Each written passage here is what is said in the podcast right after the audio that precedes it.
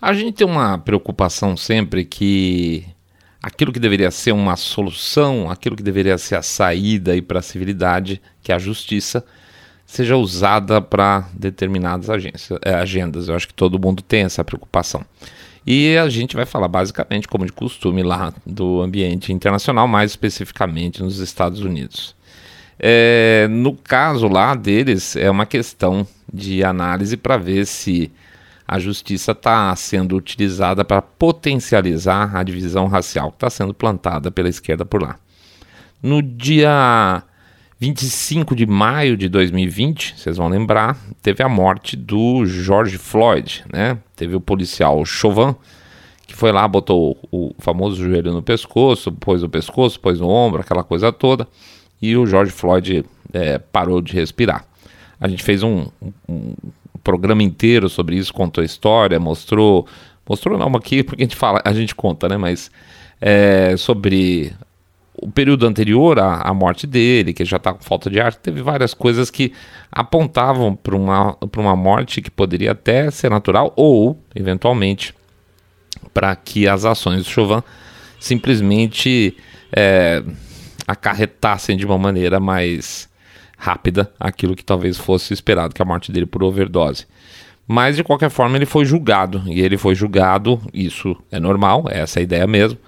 É, no dia 25 de junho de 2021 saiu a sentença do policial Chauvin, e ele pegou 22 anos e meio de prisão, 10 anos a mais do que normalmente seria recomendado pelas acusações que ele está recebendo. Isso deixou a gente um pouco preocupado, gerou insegurança e muitas pessoas falam: Ih, será que vai, vai começar pela justiça também essa questão lá nos Estados Unidos? Pois é. Aí o que acontece? Dia 25 de agosto, você vê, é, três, quatro meses depois da morte do George Floyd, teve a questão lá do Kyle Rittenhouse, né? Que teve. que ele acabou é, matando três pessoas, perdão, matando duas pessoas e deixando uma ferida lá na cidade de Kenosha. E aí teve o julgamento dele, a, a sentença dele não é, foi de liberdade, obviamente, que a gente conhece bem a história também, fizemos dois programas pelo menos sobre isso. Isso aconteceu no dia 19 de novembro de 2021, tá? Então, dia 25 de junho, o Chauvin foi preso, dia 19 de novembro, o Caio Rittenhouse foi solto. E aí a gente ficou um pouco mais sossegado, vai, vamos dizer assim, o placar de 1 a 1. Mas tinha uma outra história muito interessante aí que estava parada, teve uns vais e voltas muito estranhos, que é a história do Justice Smollett, né? A gente vai recordar bem rapidinho para não repetir, porque a gente já fez programa sobre ele também, e falar sobre a audiência de sentença dele que aconteceu anteontem, ou ontem, anteontem, depende do dia que foi pro ar o programa. Se a gente ia ter o desempate, se a gente ia ter pelo menos mais uma sentença favorável à verdade, ou se novamente a justiça ia cair no papo furado. Daqui a pouco a gente volta.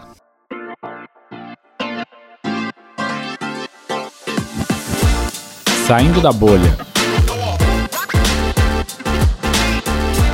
Menos notícia, mais informação para você. Fim de linha para Justice Smollett.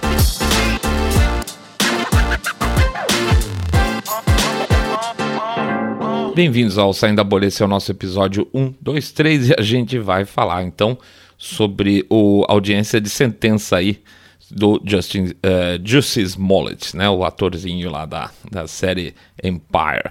Antes disso, a gente vai fazer então o nosso jabazinho expresso, convidando vocês para entrar no site www.saindabolha.com.br, clicar no botão Follow this podcast ou seguir a gente no Spotify e demais plataformas de podcast pede também para entrar lá no nosso YouTube e acompanhar.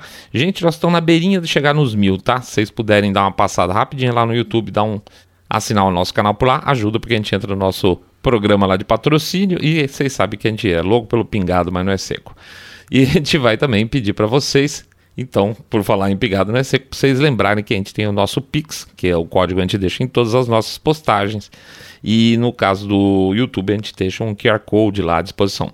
Como sempre a gente lembra, 1, 2, 5, 10, 10 milhões de reais, qualquer, qualquer doação é sempre importante, pingado não é seco. E lembrar também da sugestão que deram pra gente, a gente sempre replica, um real por episódio, um real pelo episódio ajudaria pra caramba, tá bom?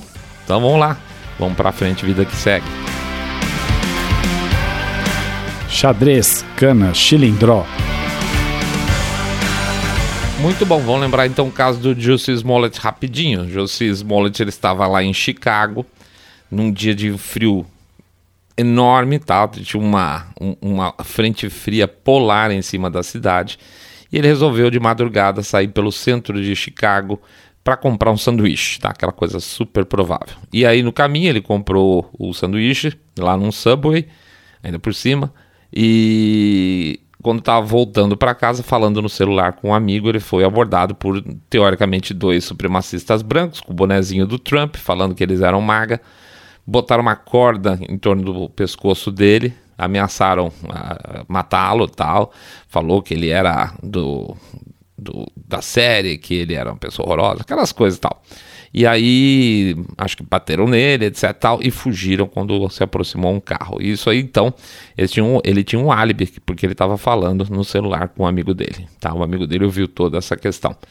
Aí ele volta para casa, chama a polícia, a polícia chega lá, fica preocupada e começa uma investigação. E a investigação chega à conclusão que ele tinha montado toda a situação. E aí o município, a polícia processam o Justice Smollett, que na verdade estava lá inicialmente como vítima, né? No final das contas, ele era a própria fraude, ele era o criminoso, tá? E foi, vamos dizer assim, relativamente fácil provar. Tinham coisas maluquíssimas, do tipo, quando ele chegou em casa, ele ainda estava com a corda, com a forca no pescoço. Imagina se alguém na, na rua te ameaça te enforcar com uma forca, você pega um Uber, vai para casa e espera a polícia chegar com a, com a forca no pescoço. Umas coisas nada a ver.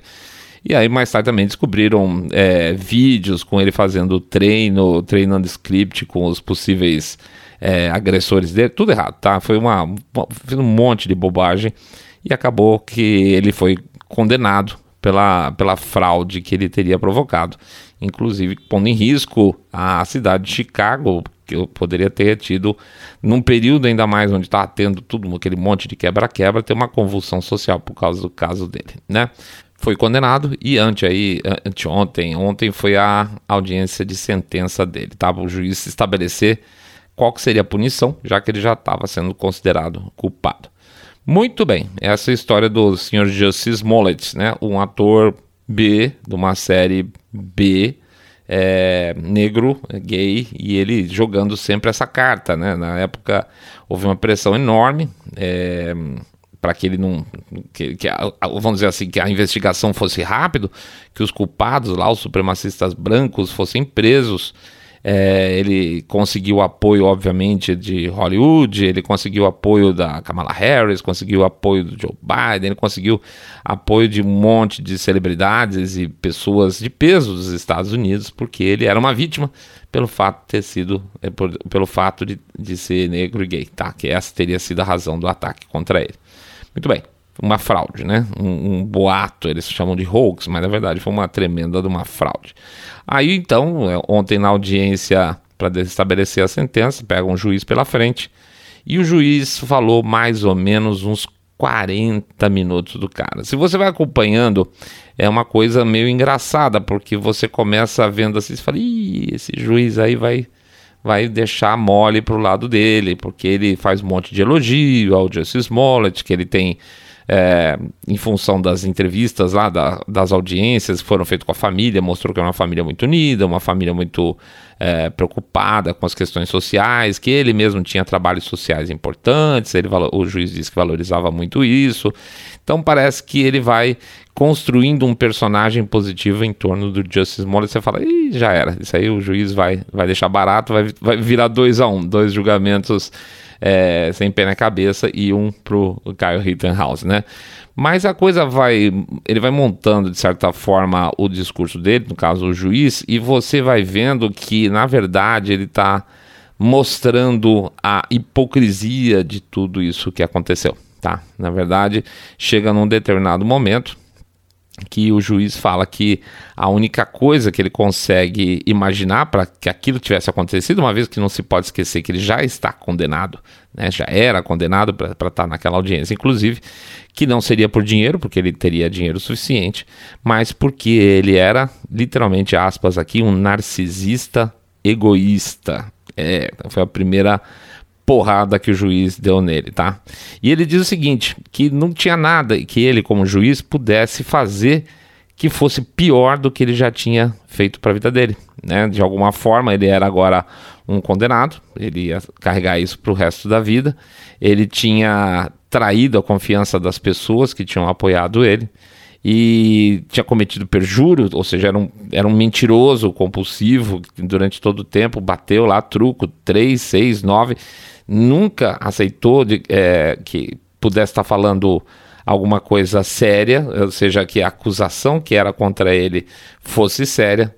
É, lembrou uma coisa que eu achei muito interessante, que eu acho importante aqui, é, que ele traz de certa forma as causas com que ele mesmo, que ele mesmo é, combate, vamos dizer assim, ele tá quando ele fala que as pessoas são agredidas na rua e ele finge uma agressão, o juiz lembra que daqui para frente é muito provável que outras pessoas tenham medo de fazer isso porque vão podem achar que elas são fraudes também, e que as pessoas que vão ajudar as pessoas que sofrem agressão, eventualmente o policial pode chegar um pouco com guarda alto, falando: será que esse cara também é um outro mentiroso? Então ele atrapalha exatamente as causas que ele diz defender. Né?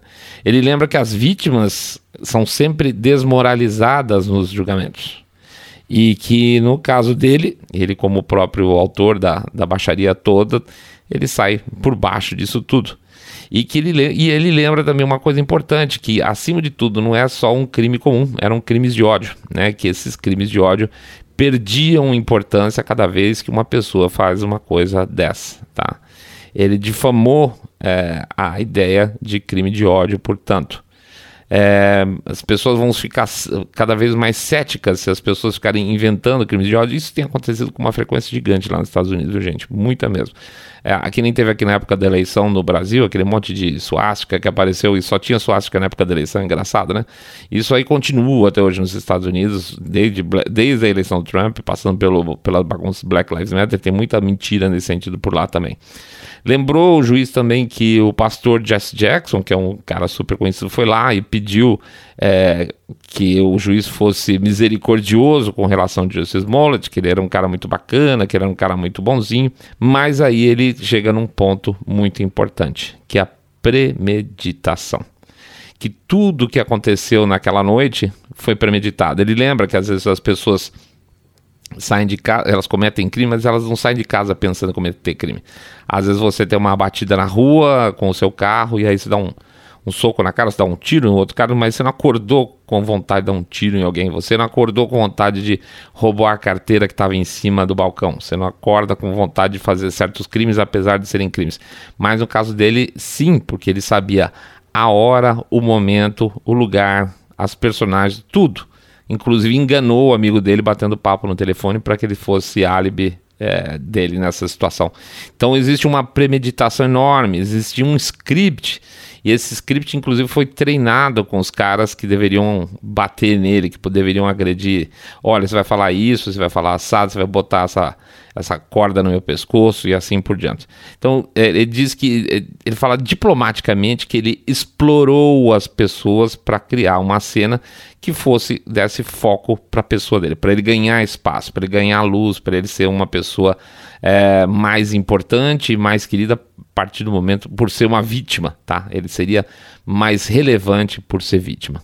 É, ele lembra que nesse processo de premeditação, em função da bagunça que teve lá no, no, final da hora, na cena do crime, lá quando eles fingiram aquilo tudo, que ele mesmo, ele, o Justice Smollett, o Justice Smollett botou a corda no próprio pescoço que aliás é bastante significativo. E isso você vê que irrita bastante o juiz. Fala assim: você colocou a corda no seu próprio pescoço. E essa questão da corda foi muito importante, porque um monte de é, pseudo-celebridade, politiqueiro, etc., é, falou dessa questão da corda. Nossa, meu Deus, temos que. É, veja como é significativo esse gesto desses supremacistas brancos botar uma corda ao redor do pescoço dele. Pois é, o próprio Justice, uh, Justice Smollett botou a corda, ou a forca no, no pescoço dele.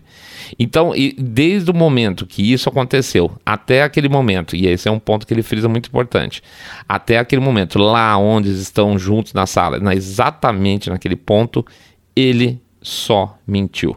Mentiu para os policiais, mentiu para o público, mentiu para os amigos, mentiu para a justiça e até aquele momento ele continuava mentindo, tá? Ele diz que você só está aqui porque mentiu e não pelas suas causas. As suas causas podem ser ótimas, você pode lutar pelo que você quiser, mas você está aqui porque você mentiu, porque você mentiu para a polícia. E a polícia, inclusive, estava pedindo restituição dos valores daquilo que eles tiveram que gastar para a investigação. Tá? E ele lembra outra coisa muito importante, gente, que pessoas públicas, é, jornalistas, etc. e tal, é, apoiaram ele para que a coisa fosse em frente. E ele não se importou que as pessoas se, é, de certa forma, se expusessem e passassem pelo ridículo que estão agora passando por ter apoiado uma fraude. Ele, em nenhum momento ele considerou que isso seria grave, que seria ruim para as pessoas que apoiaram. Essas pessoas hoje elas são motivos de piada, né? Ou seja, você acha Twitter lá, perdão, tweet da Kamala, do Biden, de um monte de gente que virou motivo de piada. Que em nenhum momento ele imaginou que isso poderia acontecer e que consequência teria isso.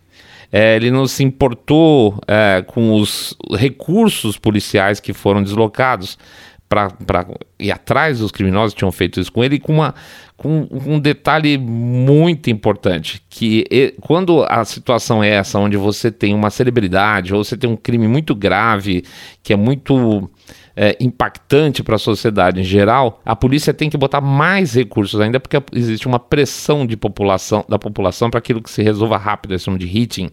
Tá? Então, ele provocou esse hitting não só por por ser uma celebridade, mas por ter ativado as celebridades para falar em favor dele. E isso ele frisa de novo. Ele só fez porque ele é um egoísta arrogante. Tá?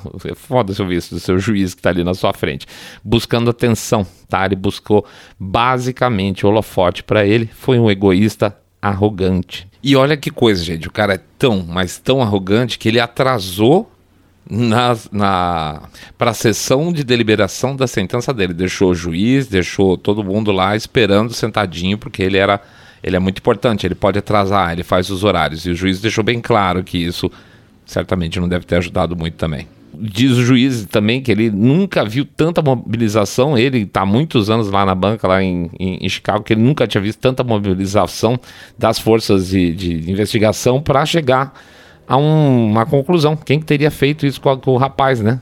Até que tanta, tanto, vamos dizer assim, tanto dispêndio de energia ajudou, em última análise, a se descobrir que ele realmente era um farsante e que ele virou uma piada, uma piada é, para muitas pessoas. Ele virou quadros de, de humor, virou a história dele virou expressão.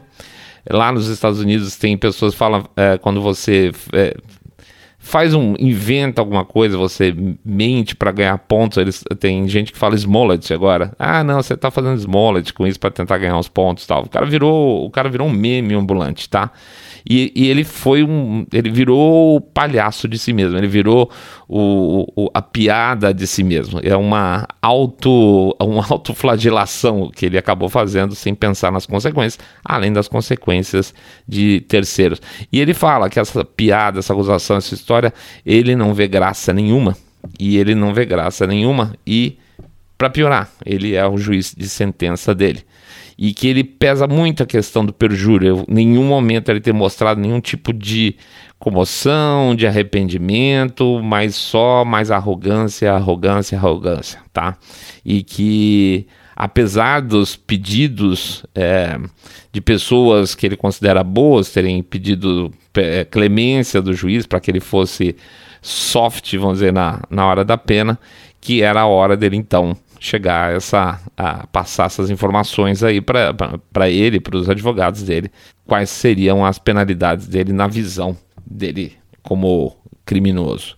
E a situação é a seguinte: o Justice Smollett é, pegou 30, é, perdão, 30 meses de condicional, e o juiz ainda foi legal, porque falou que ele pode, sei lá, que ele tiver que trabalhar em Los Angeles, ele pode viajar, desde que ele se apresente antes para uh, a corte. Então ele vai pegar 30 meses, dá dois anos e meio.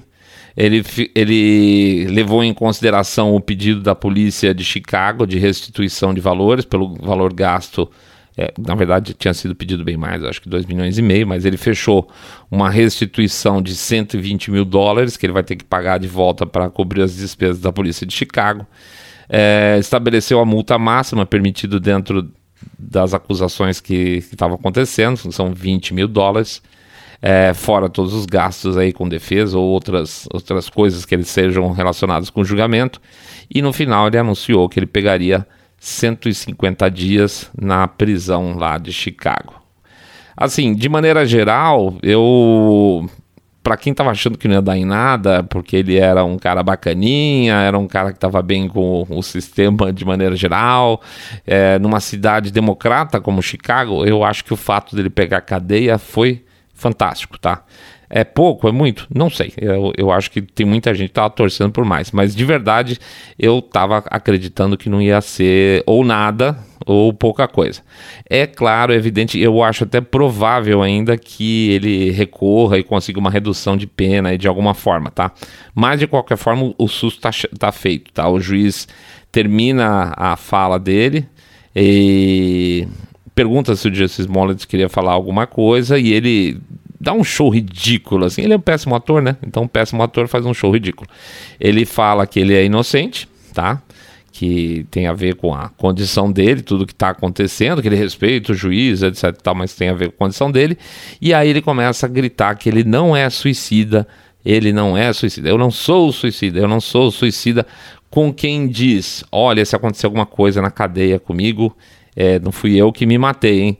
É, ele se dá uma importância, é uma coisa impressionante. Por que, que alguém ia querer matar o Justice Smollett na cadeia, sendo que ele não representa nada, só um otário que está querendo ganhar espaço é, em cima de causa social, tá? Então ele grita que ele não é suicida, ele não é suicida, ele quero deixar avisado que eu não, não tenho intenção de me matar, tá? O juiz dá um tipo, aham, aham, aham.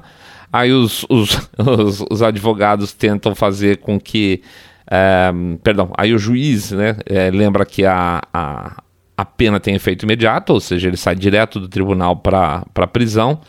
Os advogados pedem para ele ser alguma clemência aí, para que ele possa, é, antes de ir para a prisão, sair, fazer alguma coisa, etc. e tal. E o juiz fala que não, que o caso dele já demorou demais, teve um tempo perdido, inclusive por causa da, da pandemia, no caso dele lá e que a justiça às vezes demora, mas quando ela chega, ela tem que ser cumprida imediatamente. E ele sai é, junto com o policial, gritando que ele não era suicida, que ele era inocente, com o braço, aquela velha história, com o punho direito cerrado, levantado, como se fosse uma grande causa ele estivesse defendendo. E a essa altura todo mundo sabe que ele é um tremendo, um idiota, um palhaço que não, não merece nada além de câmera para chilique dele. Bom, Justice Smollett check, 2 a 1 um para nós. a gente tem coisas aqui pela frente ainda, tem outras histórias de julgamento que a gente torce para que sejam julgamentos ou, ou, disputas, como por exemplo agora vai ter mais para frente Roe versus Wade. Vamos ver como é que tá o espírito americano nesses próximos meses, tá? Tem mais historinhas aí, eu esperaria que a única derrota aí nesses julgamentos e nas outras, nas outras, nessas outras batalhas fosse só a história do policial Chauvin que eu não concordo com o veredito de jeito nenhum. De qualquer forma, Justice Smollett, tchau, meu querido. Vai com Deus. É isso aí, pessoal. Vamos em frente. Vou fazer o nosso Jabacito Expresso. Vou pedir para vocês. Expressimo, eu falei. É, é vou pedir para vocês entrarem lá no site www.saindabolha.com.br e clicar no botão follow. Agora é só follow, né? Muito bem. Também para entrar no Spotify, se quiser preferir seguir por outras plataformas, tem o Spotify, Podcast Dict, Google Podcast, Apple Podcast. Tá ruim hoje. Pede também para entrar no nosso canal lá no YouTube, canal Saindo da Bolha, obviamente. Clicar no sininho para ser notificado e dar um like no episódio. E, se possível, fazer um comentáriozinho também que ajuda a gente, tá bom? Pede também para anotar. Ah, não, não, ainda antes de anotar o nosso endereço Telegram, a gente vai pedir para vocês fazerem share nas redes sociais e fazer o famoso boca a boca sarado, contando que vocês acompanham o podcast Cabeça Direita Limpinho Supimpa, que detesta o politicamente correto, tá dando risada do Justice Smollett. E finalmente faz o share. Faz o share nas redes sociais, isso é muito importante pra gente, tá? Outra coisa, então, agora sim, anotar o nosso endereço, nosso canal no Telegram. bit.ly com y barra Telegram e bolha. bit.ly com y barra Telegram e bolha.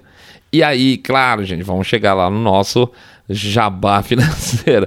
Pedir para vocês analisar a possibilidade de contribuir com a gente com o Pix, que a gente deixa os códigos aí do Pix, uh, do Pix, oh meu Deus, do Pix, tanto nas nossas postagens e redes sociais como o QR Code lá no YouTube, durante o programa fica sempre aberto. Considere então, por favor, uma doação aí de 1, 2, 5, 10 ou 10 milhões de reais, tanto faz, lembrando que pingado não é seco, tá valendo tudo e seguindo a sugestão da moçada, um real por episódio, que ajudar para caramba.